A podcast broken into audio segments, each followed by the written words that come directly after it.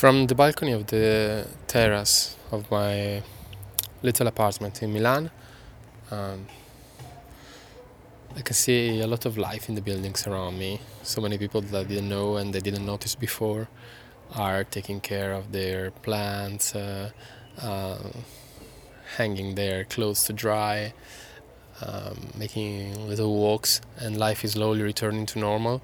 Since from today uh, we're entering the next phase of the lockdown, and um, most of shops are opening again, and bar and restaurants uh, as well, uh, while complying with all the um, emergency measures.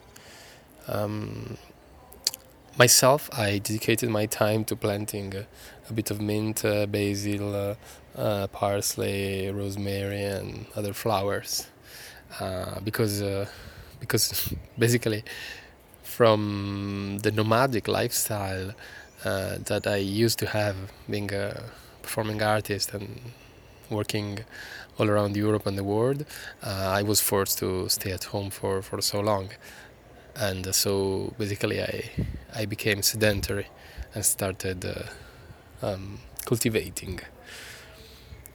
What has changed uh, in these days, uh, besides uh, my personal story, uh, is the way also I I addressed my my job.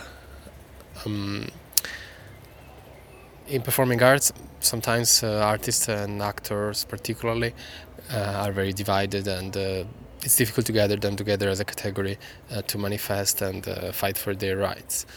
So. Um, this forced quarantine and the fact that nobody was working for once put everybody on a, on the same task. And uh, we actually in Italy we started to fight for um, for our rights, and we we we made some little victories in in these two months. Um, and hopefully this will be the beginning of a new awareness of the role of artists in uh, in this society and in the Italian society, which, as you as you know, is a country full of uh, full of art and full of uh, um, beautiful places. But sometimes I feel that uh, we are overwhelmed by all this uh, ancient beauty, and it's difficult for the institutions to take care of the artists who are actually living nowadays. Um, hopefully, this will change.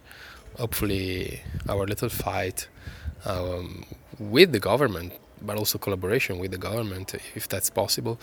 Um, I would say just need to be heard from the government will lead to uh, to something new and to the possibility for artists to um, take the hands of people, of citizens, of the audience, basically, and um, bring them back to the public space where, where they have been uh, expelled from two months ago.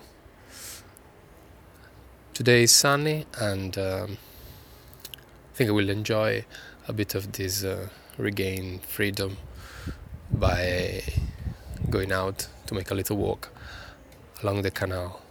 Um, social distancing and with the mask, everything, obviously. But uh, we shouldn't live in fear.